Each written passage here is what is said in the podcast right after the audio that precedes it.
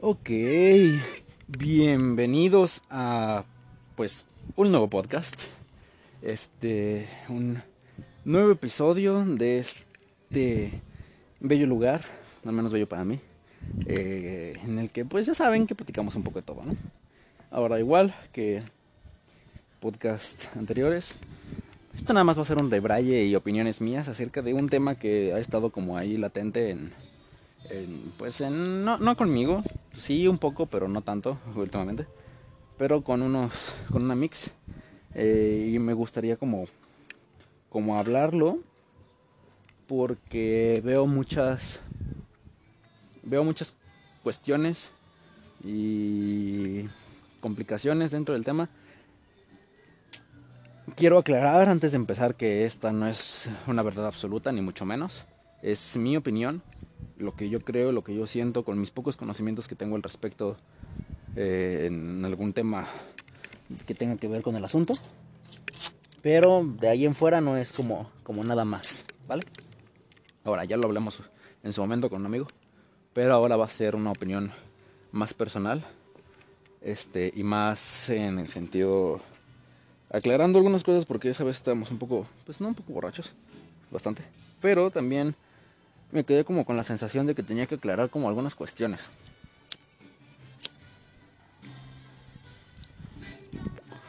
Entonces, perdón, prendí un cigarro. Hablemos del amor. bueno, no, no, no vamos a hablar del amor como tal, porque el amor es un sentimiento y los sentimientos van de cada persona. Cada persona lo va a ver a su manera lo va a sentir a su manera y lo va a analizar a su manera, ¿no? Lo, bonito está en cuando estas maneras coinciden entre dos personas y entonces se hace una relación chida. Pero, entonces hablemos de qué pasa después. ¿Qué pasa en una ruptura? ¿Qué pasa cuando deja de haber amor? Suponiendo que el, que el hecho de que deje de haber amor sea la razón por la que sea la ruptura. O bueno, ¿saben? Ya entienden más o menos por dónde iremos. Pero en esencia vamos a este punto, ¿no? A, estos, a este momento en el que acaba de suceder la ruptura y están tantos sentimientos encontrados por parte de ambos en general, de ambas partes, en el que pues uno, el que haya tomado la decisión, puede que esté cómodo o conforme, o puede que no, porque la haya tomado desde otro punto que, que pues no lo termine de llenar, tal vez un enojo, tal vez alguna cuestión así. Y la otra parte, mande. Ay, me espantaste. ¿Eh? Un tabaco. Oye, ¿no has visto de casualidad? Sorry por la intromisión. Según yo me subía a la azotea porque nadie me molestara. Pero bueno. Ya escucharon a mi abuela. Me pregunta qué fumo. Pero bueno. ¿Qué, ¿Qué les iba a decir? ¿Qué les estaba diciendo? Ah, sí. Hay que Ay, se me fue el trip por completo, me lo cortó muy cabrón. Ajá. ¿No? La segunda parte. En la que probablemente haya mucho dolor, mucha confusión, mucha tristeza. ¿No? O a lo mejor y no, porque pues a lo mejor y, al momento de que termina se da cuenta que no, no se sentía tan como Dukes con esta persona. O así, ¿no? O sea, e, e, ese es el punto al que voy. Son muchas cuestiones. Muchas cuestiones. Y aquí el problema es que estas cuestiones solo lo van a conocer estas partes. Se hace una y la otra. El que terminó, la parte que terminó la relación y la parte a la que le terminaron la relación, ¿saben? La razón sí, sí importa, por supuesto, pero les importa a ellos. Y en esencia le importa al que tomó la decisión, ¿no? Ya que, pues, pues ¿quién toma la decisión? de ahí en fuera puede o no, por responsabilidad afectiva, y también creo que es un punto interesante a tomar, tendría una obligación, entre comillas, a darle un motivo a esta persona, ¿no? Pero, ¿qué tan obligado estaría? Mm. Y la pregunta es, ¿a partir de qué momento o por qué nosotros tenemos que decir que sí que sí es obligatorio, ¿no? Por esta responsabilidad afectiva. Y a partir de qué punto surge la responsabilidad afectiva, ¿no? De, de, de, qué, de qué punto a qué punto abarca esta responsabilidad y qué, qué obligación tengo hacia mi pareja de decirle ciertas cosas. Este puede ser un debate interesante, porque... Y, lo, hablo así porque yo tengo el debate en mi mente, ¿no? Y lo, debato constantemente. Obviamente, pues la otra parte tiene el derecho a saber del, como por qué terminó la, la relación, ¿no? O sea, qué hizo mal o qué hice mal yo para que terminaras. Suponiendo que haya hecho algo mal. Y si no, también me gustaría saberlo. Y ahora, eso es desde la parte, yo me terminaron. Ahora, si yo terminé, a, a partir de qué momento le tengo que dar razón de mi acción a alguien. No, porque, pues a final de cuentas es eso, es darle un motivo de mi acción personal a, a otra persona. Y dicen, pero es que no es una persona cualquiera, sí, no, por supuesto, tuviste una relación de no importa cuánto tiempo, hubo una conexión de no importa cuánto tiempo, y eso es lo que tendrías que como respetar, ¿no? Pero yo creo que nos estamos metiendo en problemas muy grandes y en, trips muy cabrones en el sentido en el que, pues sí, obvio que debe, tiene un, un derecho a saber el motivo por el cual terminaste con esta persona, ¿no? Pero no creo que sea una obligación por la otra parte. En el sentido en el que, pues, pues si simplemente ya no quiero, ya no quiero, ¿no? Y ya, la chingada. Siendo un poco frío, tal vez. Pero, pues no... Mm, no sé si sería algo tan malo no decirle. ¿Sabes? No estás obligado, obligada a decirlo.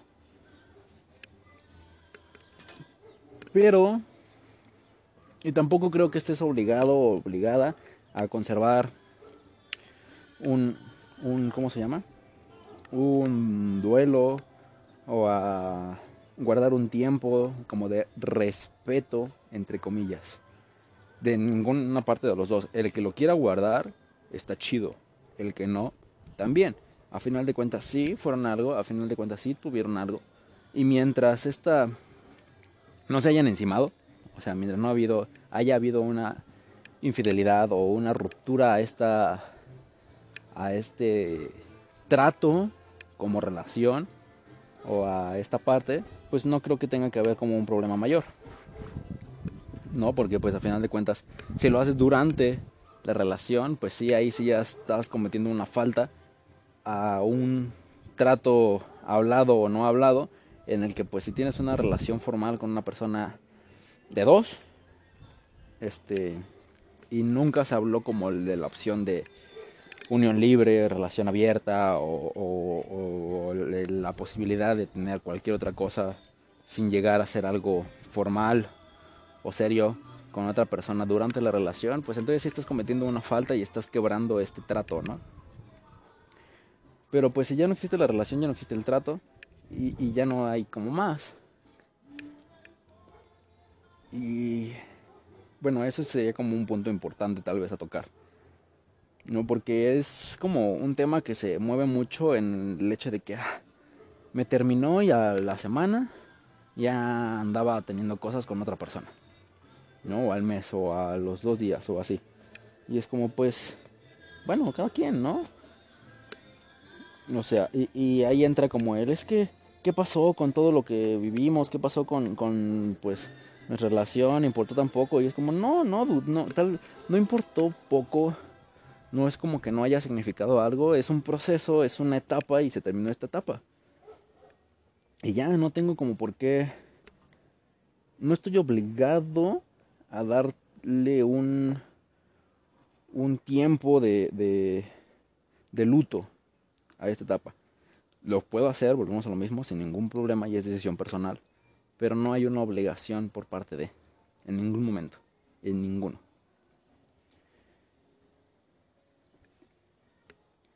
Y luego entramos a la parte de, de, de, ya errónea, creo yo, de comenzar a, pues bueno, ya sabes que tu expareja está teniendo algo con alguien, ¿no?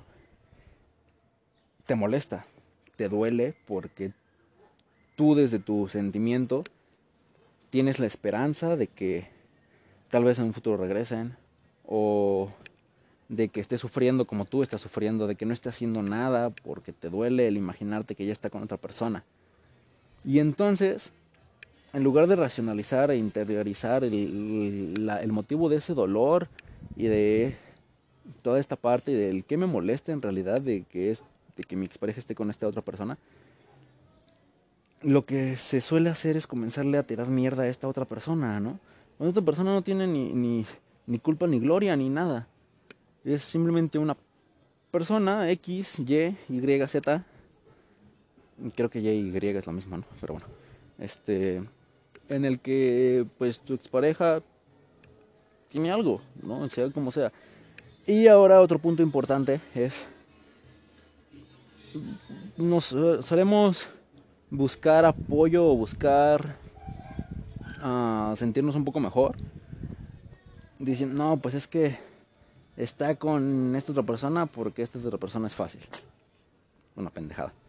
Eh, está porque por dolor, ¿no? Por rencor, para olvidarme. Y, no, no, digo que no sea posible, pero al punto al que voy es que como lo empezamos, como empezamos la plática, solamente la persona que está sintiendo, que está haciendo, que está viviendo esa parte, va a saber el motivo por el cual lo está haciendo. ¿no? Y, y, podremos hablar y, podremos decir cualquier cosa que es que es por rencor, es por dolor, es por... porque sí, cualquier cosa. Pero no... no más, ¿saben? Y todas estas afirmaciones, seas quien seas, lo veas desde donde lo veas, van a ser suposiciones Ah, que dicen, no, es que, que la psicología dice que tal chingadera, no. O sea, a lo mejor sí lo dice, pero cualquier persona que haya estudiado psicología y que se haga decir que tiene un conocimiento básico al respecto, sabe que no puedes generalizar absolutamente nada. Menos en cuestión de la psicología. O sea, muchísimo menos. No puedes hacer general, generalidades. No puedes decir, no, es que todas las personas que a la semana de que terminaron una relación empiezan otra es porque tienen una deficiencia eh, en su etapa oral en la que no se le dio la atención necesaria y entonces tienen una una regresión hacia esa parte, ¿no? Y, y no, cuando no puede ser cualquier cosa, puede ser mero gusto. Ahora me van a decir, es que el mero gusto va a venir de una razón. Sí, por supuesto, viene de una razón. Hay una razón más profunda, ¿no? Que, que a huevo que existe. Pero no la sabemos. Y no la podríamos saber hasta después de muchos procesos de terapia. En el que se y hace que la persona interiorice y busque sinceramente su razón. Porque muy probablemente ni esta persona esté al 100% consciente de la razón por la cual está haciendo ese acto. Somos seres impulsivos. Somos seres que, en, la mayoría, obvio, volvemos al mismo, no podemos generalizar, pero en su mayoría somos impulsivos. Hay, mm, la psique se divide en tres cuestiones, en, tres partes, ¿no? neuróticos, psicóticos y perversos. No sé si ya, si ya les había comentado, pero se los repito, ¿no? Una persona normal, entre muchas comillas, porque la normalidad se, se arraigó gracias a que es la mayoría, entra en el, ámbito de neurótico. No somos personas neuróticas. ¿Qué significa esto y por qué neuróticos? ¿No? ¿Por qué se le dice así? Eh, ¿Cuál es la diferencia? Una cuestión que se llama la represión, que es lo que divide al inconsciente y al consciente. ¿no? Y eh, se podría decir qué es lo que te permite el ello, el yo y el super yo.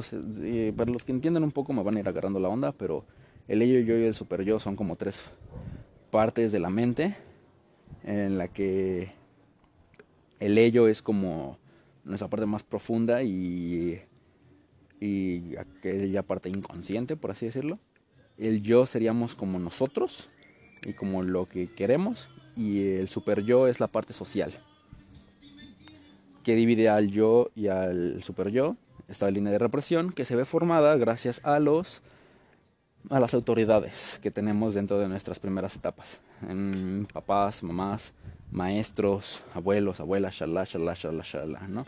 Cualquier figura con autoridad que nos hayan presentado en las primeras etapas, etapa oral, etapa fálica. Entonces, eh, las, las personas neuróticas, lo que determina esto es que esta línea de represión es muy gruesa. Y lo van a entender luego, luego.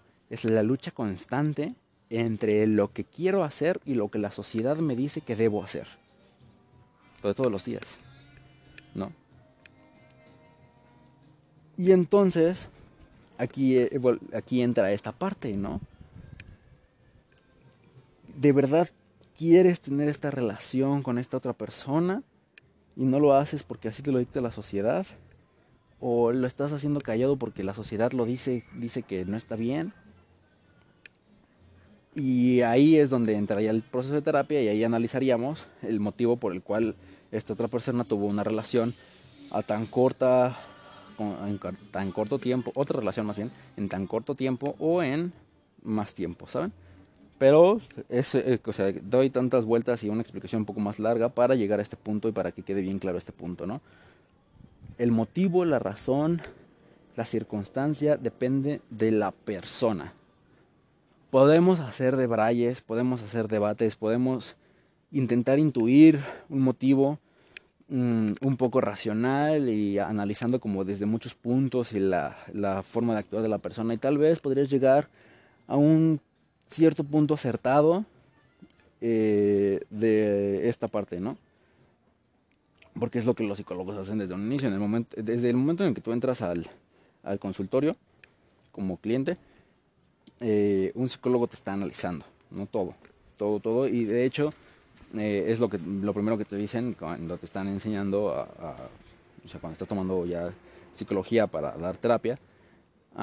de las primeras cosas que te enseñan es tú no vas a dar ningún primer paso en el sentido en el que si la persona llega y te saluda de la mano, le das la mano. Si te da un beso, le respondes el beso, o sea, un beso en el cachete, no, no te va a dar pinche lengüetazo y Si te saluda de abrazo, se le abraza no obligas a esta persona, o sea, tú no, tú no extiendes la mano de primer instante porque como reacción automática del cuerpo y de la mente eh, de una cuestión social es extender la mano, ¿no? Para que te, para recibir el saludo. Entonces, y pues bueno, dentro del, del del consultorio, pues esto podría generar bloqueos o cosas así, ¿no? Pero eso ya son como temas aparte. Pero el punto es ese, ¿no? O sea, aunque lo estés analizando y aunque estés así, es tienes que que analizar todo. Todo y aunque tú estés y aunque el psicólogo en ese momento esté haciendo, ah, bueno, esta persona muy probablemente venga por estos ámbitos por expresión corporal, por toda esta cuestión, porque ya hay, estudios que eh, la forma del cuerpo, shalá, shalá, ¿no? Te pueden dar como muchos, muchos puntos. Y entonces puedes darte una idea de por dónde moverte, pero son ideas, ¿no? Sabes que puede haber represión por la parte emocional o puede haber represión por la parte racional, sabes que puede ser una carga hacia tal o hacia cual, pero no, no estás asegurando nada y lo único que estás haciendo es como armas o como puntos clave para saber dónde moverte desde un inicio, ¿no? Pero el que tú sepas como psicólogo que por ahí puede ir el asunto o así, este ritmo y esta parte y el si lo va a trabajar o no lo va a determinar la misma persona. Porque va a su ritmo, porque es toda su, su, su parte, ¿no? Igual en una relación. Lo va a determinar esta persona a su motivo. Y bueno, ya me estoy como alargando mucho de un tema que según yo iba a ser como súper corto. Pero no puedes, o sea, como para intentar terminar o así. Tenemos que dejar de, de, de ¿cómo decirlo? De generarle un odio y un rencor a nuestras exparejas. En, en todos los sentidos Sí, se entiende que te duela, por supuesto. Se entiende que en un primer momento le tengas un odio, un rencor a esta persona. Está bien, es normal. No, huevos, te, te, te, te sacaron de un punto de confort, te rompieron el corazón, es algo real, o sea, los sentimientos, la mente los demuestra y los siente como dolores físicos. O sea, en la mente, un dolor físico y, un, y una ruptura de corazón en el cerebro tienen el mismo efecto químico, generan exactamente la misma cuestión, entonces es un dolor real. Por supuesto que sí, y está bien. Lo que no está bien es que comiences a echarle la culpa y el odio de este dolor a terceras personas, ni tu expareja, ni la parte con la que esté teniendo algo tu expareja, suponiendo que lo esté teniendo, ni, ni la mamá, ni el papá de tu expareja, ni de nadie tienen la culpa. Porque eh, vas a decir, oye, pero si, si, si es un trauma que trae porque su papá le pegaba de morro, que la chingada. Ok, sí, está bien. Pero la culpa no es del papá. El papá... No, la, la culpa no existe. ¿No? Empezando por ahí. ¿Que fue una pendejada lo que hizo el papá? Sí, por supuesto. Pero era su forma de educar, tal vez así lo educaron a él. Y, nadie nace sabiendo educar, o sea, nadie se hace, nadie se hace padres o madres o, o, responsables de una criatura sabiéndolo ser. Es, es uno de los muchos procesos, como todos, en el que tienes que ir aprendiendo poco a poco y la vamos a cagar. No todos, todos los que lleguemos a ser padres o madres o, adoptemos o lo que sea, la vamos a cagar. Porque nos gustaría que las personas a las que estamos enseñando aprendan de la manera en la que nosotros nos hubiera gustado aprender. Así los padres, ¿no? Nos educan en la manera en la que a ellos les hubiera gustado ser educados. O lo que ellos consideran que es lo mejor. Sea esto lo mejor o no, que esto nada más lo va a determinar pues, la misma vida, ¿no? Entonces, no le puedes aventar la culpa, porque la culpa no existe. O sea, e, e, e, ese es como el, punto principal. La culpa no existe. Son decisiones que se toman y no le puedes... Es que, pinche decisión pendeja que tomó, bueno, tú no lo sabes. Que a ti se te haga pendeja no significa que para la persona que tomó la decisión sea pendeja. Se la tomó, es por algo. Muy probablemente la analizó conscientemente o tal vez su no lo analizó conscientemente y entonces su inconsciente fue el que tomó una decisión al instante, con el conocimiento que tenía en ese momento, con la experiencia que tenía en ese momento, y para ese segundo fue la mejor decisión que pudo haber tomado. Sin importar cuál haya sido, ¿no? Que después, más tranquilos o más acá, racionalice y se vea, se dé cuenta de que tal vez no fue la mejor. Bueno, eso puede pasar y entonces ahí entra una parte real y humana en la que te armas de un chingo de valor y te acercas a esta persona y sabes que la cagué. Y también al hacer esto tienes que estar plenamente consciente de que la otra persona, te agradezco que lo aceptas, pero pues a la chingada, ¿no? O, o vuelven o cualquier otra cuestión. Que también está bien. Y pues eso, entender. Ya di muchas vueltas y se hizo como un tema muy, muy extraño y muy extenso. Pero, pues, al final de cuentas quiere llegar a eso, ¿no? No, no, no, no le tengamos odio a nuestras exparejas ni a nadie, a nadie en general. Ahorita le estoy hablando como de, de parejas, porque es un tema que he estado como analizando estos últimos 3, 4 días. Y me gusta, me gusta, tenía la, la necesidad y aparte de que me gusta como platicarles estas cuestiones. Eh, bueno, mis trips, este, como de hablarlo en voz alta, ¿saben? Para poder racionalizar mejor mis ideas. Putos perros. Pero. Y.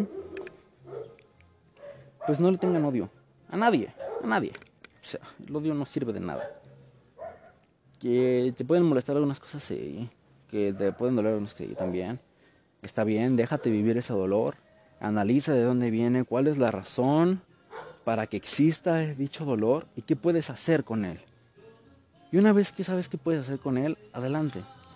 Que tengo muchas opciones, va. Pues agarra tus opciones y ponlas en una balanza. Y en la balanza, esto es algo bien, importante, que, va, es un truco de vida que a mí me ha servido un chingo. Las balanzas no se hacen con lo mejor que puede pasar, se hace con lo peor que puede pasar. ¿Cuál es el precio que vas a pagar al tomar esta decisión? Ok, no sé. Ejemplo estúpido. A ver, venga, venga, venga, cabeza. Un ejemplo estúpido.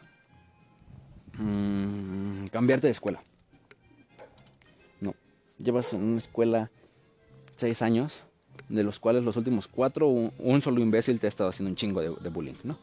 Y entonces estás harto y comienzas a, tomar en cuenta la idea de cambiarte de escuela. Entonces tienes opciones. ¿Me cambio o no? Va. ¿Qué es lo peor que puede pasar si me cambio de escuela? Lo peor que puede pasar si me cambio de escuela es que ya no sea una sola persona que me haga bullying, sino que sean dos o tres o cuatro, porque eso no lo puedo controlar yo. Que deje de ver a mis amigos. Que me cueste trabajo adaptarme a estas circunstancias. Que no me guste la escuela. Que no aprenda. ¿Y qué es lo peor que puede pasar si no te cambias de escuela? Que me siga molestando esta persona. Que entre en crisis emocional por este bullying. Mm, que un día deje de ser bullying y comience a ser un maltrato físico ya más real, o sea, ya no palabras. Y ya que tienes estas partes, va, ¿cuál de los dos estoy dispuesto a pagar? Ahora, aquí estaría interesante, ¿no? Porque es un tema en el que yo te podría decir, bueno, y si en lugar de cambiarte de escuela, no buscas darle una solución a esta persona que te está haciendo bullying, o sea, en cuestión hablar con los maestros o así, ¿no? Entonces presentamos una tercera opción y se vuelve a hacer. ¿Qué es lo peor que puede pasar? Si se hace esto. Pues lo peor que puede pasar es que este cabrón se super enoje, pero ya tengo el respaldo de un maestro. Este, que me intente golpear, o sea, que, que se empeore la situación sería lo peor que puede pasar, ¿no? Y ya que tienes esa parte, bueno, ya tengo los tres pesos. ¿Cuál de los tres estoy dispuesto a pagar? No, pues que la neta es que me gustaría hablar porque no tengo ganas de cambiarme de, escuela y así. Veo ese precio muy grande y creo que lo mejor que puedo pagar o el precio que estoy dispuesto a pagar es intentarlo hablar. Y si no funciona, ya me cambio de escuela, por ejemplo.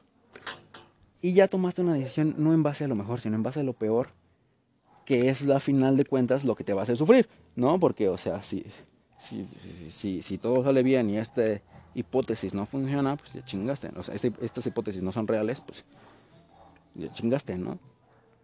Pero ahora, si, si lo pones al revés y pusieras lo mejor que puede pasar, no tomas en cuenta los riesgos. Y ahí es cuando nos jodemos. Yo creo que es un pequeño consejo que les dejo el día de hoy. Este, ya sabes, todas las decisiones se pueden poner en una balanza y las balanzas se toman en cuenta en base a lo peor que pueda suceder si tomas esa decisión. ¿Va? Creo que es de las primeras veces que les dejo, que les intento dejar un consejillo. Y también, ya que terminamos, pues, les quiero recomendar música. este. La can. no, no, no, no estaba pensando si.